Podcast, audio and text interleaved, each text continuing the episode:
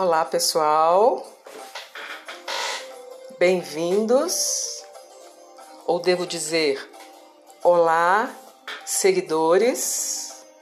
Ou olá, ouvintes. Muito legal, né? Esse novo formato que remete aos programas de rádio que tem agradado tanto as pessoas pelo mundo afora, né? Os podcasts. É muito legal porque parece que os ciclos, né, eles se repetem de tempos em tempos. E aí o ser humano evolui muito numa determinada área e a partir de certo momento nós acabamos sentindo falta, né, sentindo saudades da simplicidade de novo. E a gente está entendendo assim, né, o podcast, uma coisa simples, nós podemos até estabelecer um paralelo entre essa simplicidade tão em voga e a meditação que propomos aqui, a meditação da Sahaja Yoga, que tem essa característica da simplicidade, e eu vou explicar a vocês por quê, criando uma, uma analogia. Tentem visualizar um momento fictício mesmo, assim, sabe? A gente é, numa rede, você, você numa rede, pendurada entre dois troncos de árvore, numa sombra maravilhosa no quintal de uma casa qualquer. Você está ali depois de uma semana de trabalho intenso, né, num momento de lazer, observando a natureza em sua volta, ouvindo o canto de muitos passarinhos, e aí você descobre um pequeno detalhe no tronco de uma dessas árvores e sua atenção se fixa nesse detalhe. Alguém que esteja ao seu lado e vendo você assim tão absorto pode perguntar, né? Opa, em que, que você está pensando? Você vai responder: em nada. A pessoa pode não acreditar e você vai ter que explicar que você estava apenas olhando um pontinho no tronco daquela árvore que estava distraído e tudo mais.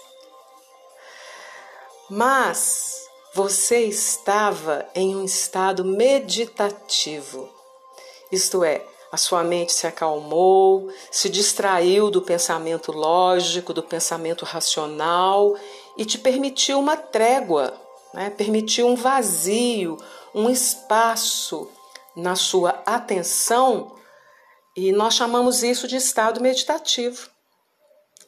E aí, olha o que, que acontece. Para distrair essa mente, vários truques foram criados pelas diversas práticas de meditação existentes. Né? Muitas coisas, algumas coisas até muito bizarras, né? como pular sem parar, outras pedem que você imagine cenas, imagine paisagens ou imagine cores. Na Sahaja Yoga, gente, não existem truques.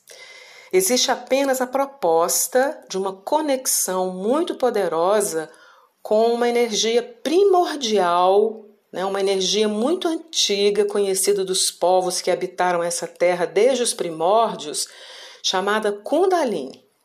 Essa energia ela reside, reside em nosso osso sacro e é colocada nele quando o feto atinge seu terceiro mês de vida. Isso está descrito nos livros sagrados hindus. Esse acontecimento tão marcante quanto desconhecido da maioria das pessoas é, é que vai nos dar a característica de sermos divinos, né? de sermos seres feitos à imagem e semelhança de Deus Todo-Poderoso.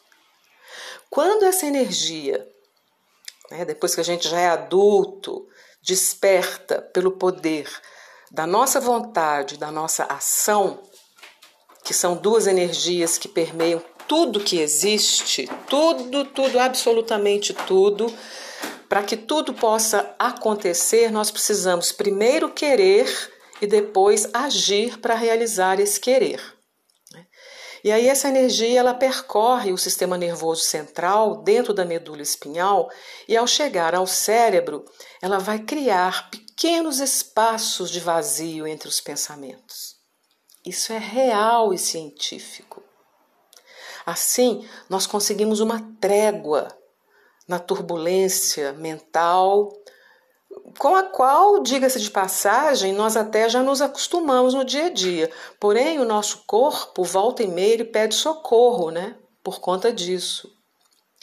É um esquema perfeito que pretende equilibrar a tendência do nosso sistema nervoso central dividido entre razão e emoção, isto é, ou estamos pensando em algo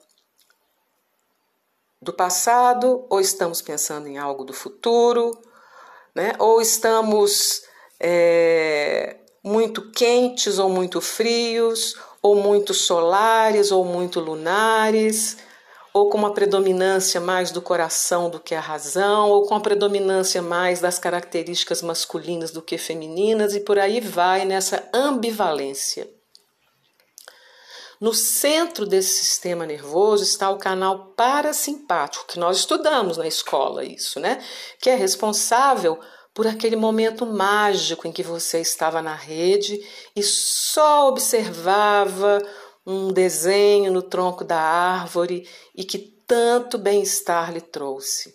Só havia aquele momento. Só havia o momento presente e nada mais. Não tinha passado, não tinha futuro, não havia preocupações, não havia dualidade. Você não precisava fazer nenhuma escolha, não precisava tomar nenhuma decisão, estava completamente conectado à natureza, à sua volta e ao seu espírito, que é a nossa essência imortal. Essa é a chave essa conexão, essa descoberta de que nós podemos nos manter conectados ao nosso espírito. Ficou claro? Pois é. Então, nós podemos, vamos dizer assim, criar momentos dessa natureza, desse tipo, pela prática da meditação regular. Quando nós teremos a Kundalini atuando em nosso favor, como descrevemos no início dessa conversa, né? Para que nós possamos ter momentos assim sempre que desejarmos e nos acostumarmos a eles, como se fosse um bálsamo na rotina maluca da vida de todos nós. Essa possibilidade, gente, que não se compara a nada, rendeu a Shri Mataji, a fundadora da Sahaja Yoga, nossa mestra, nossa mãe espiritual, a indicação duas indicações para o Prêmio Nobel da Paz nos anos 90, pelo impacto que foi estudado, percebido, pesquisado, que essa prática de meditação tão simples exerce sobre os nossos estados de estresse, estados depressivos, estados de. enfim, de toda, todo tipo de doença da alma, quando nós como nós chamamos, né? Que a medicina não consegue descobrir as causas dessas doenças da nossa alma que afetam o nosso espírito e tanto mal nos fazem. É simples assim. Então, como curiosidade, acesse o nosso primeiro episódio, o episódio 1, é, para você saber um pouco mais sobre essa Raja Yoga, e depois o episódio 2 para você fazer a experiência da meditação. A experiência que nós descrevemos aqui desse momento mágico em que você se desliga de tudo e fica apenas conectado ao seu espírito e renova todas as suas energias e deixa aflorar todas as melhores qualidades que todos nós possuímos de nascença. Tá bom? Fica o convite. Até a próxima. Namastê.